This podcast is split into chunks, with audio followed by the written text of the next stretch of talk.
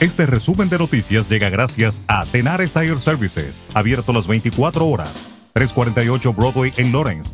Teléfono 978-327-6802. A pesar de que los precios históricamente altos de la gasolina promedian alrededor de 5 dólares por galón, se espera que los viajes en automóvil alcancen niveles récord en Massachusetts este fin de semana del 4 de julio. AAA Northeast predice niveles de viajes de proporciones previas a la pandemia con 42 millones de personas viajando por todo el país. La mayor parte de Massachusetts viajará en automóvil, con un estimado de 1,2 millones conduciendo, de un total de 1,37 millones de viajeros. Ambos números son más altos que el año pasado. En otra información, se han reportado 17 casos de viruela del mono en Nueva Inglaterra, incluidos 15 solo en Massachusetts, según los datos nacionales más recientes. El recuento de casos de los Centros para el Control y la Prevención de Enfermedades por Estado muestra que ahora se han confirmado 15 casos en Massachusetts, dos más que la semana pasada. El Departamento de Salud Pública de Massachusetts generalmente proporciona actualizaciones sobre los datos de viruela del mono los jueves. El Tribunal Supremo de Estados Unidos abrió este jueves el camino para que el gobierno de Joe Biden pueda poner fin al polémico programa Quédate en México que obliga a los solicitantes de asilo a esperar su proceso del otro lado de la frontera. Esta política, conocida oficialmente como Protocolos de Protección a Migrante, fue instaurada en 2019 por el entonces presidente Donald Trump y afectó a más de 60.000 personas. Dos hombres detenidos debido a su supuesta vinculación con la muerte por asfixia de 53 migrantes en un camión abandonado en San Antonio, Texas, Estados Unidos, podrían enfrentarse a cadena perpetua o pena de muerte si se confirma su implicación en el caso. La oficina del fiscal general en el Distrito Oeste de Texas emitió un comunicado este miércoles en el que concretó que Homero Zamorano se le imputa el cargo de tráfico de personas extranjeras con resultado de muerte y que a Cristian Martínez se le atribuye el cargo de conspirar en transporte ilegal de extranjeros con resultado de muerte.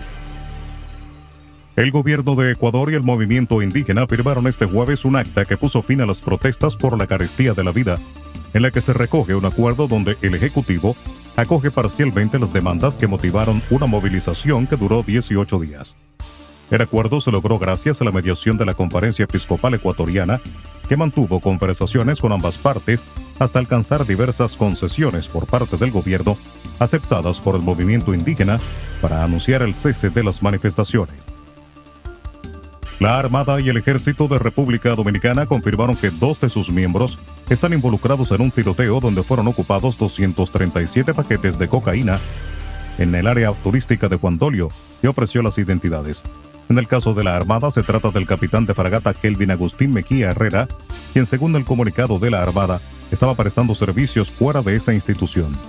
Mientras que el miembro del ejército es el sargento mayor José Luis Sánchez Vélez, quien fue suspendido inmediatamente y puesto a disposición de la justicia. El civil fue identificado como Elvin Daniel Lawrence. Y con el anuncio del ministro de Energía y Minas dominicano Antonio Almonte, marcará la cuarta ocasión desde el año pasado en que se registrará un aumento en la tarifa eléctrica.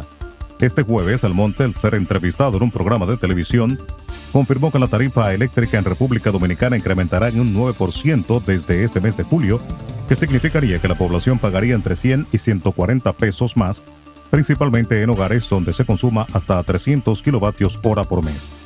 Esta serie de ajustes iniciaron en el pasado mes de noviembre cuando el gobierno informó del proceso de desmonte al subsidio eléctrico, además de un plan para instalar un nuevo régimen tarifario.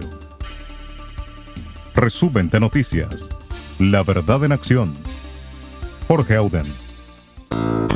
Conduzca seguro confiando el cuidado de sus ruedas a Tenares Tire Services, abierto las 24 horas, los 7 días de la semana.